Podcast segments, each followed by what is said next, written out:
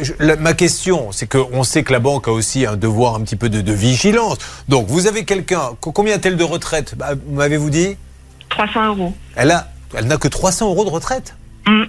Elle n'a pas de complémentaire, elle n'a rien?